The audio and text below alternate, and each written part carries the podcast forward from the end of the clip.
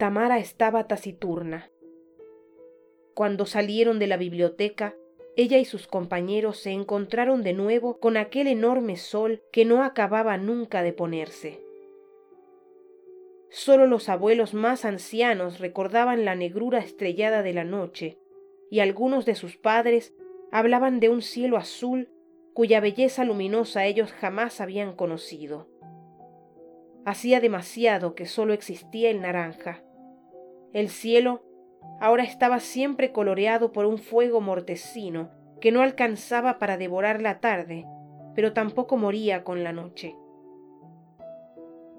Cada tanto le pasaba que al ver ese sol eternamente moribundo, le entraba la desesperación. ¿Qué futuro le esperaba a un mundo sin noche ni amanecer?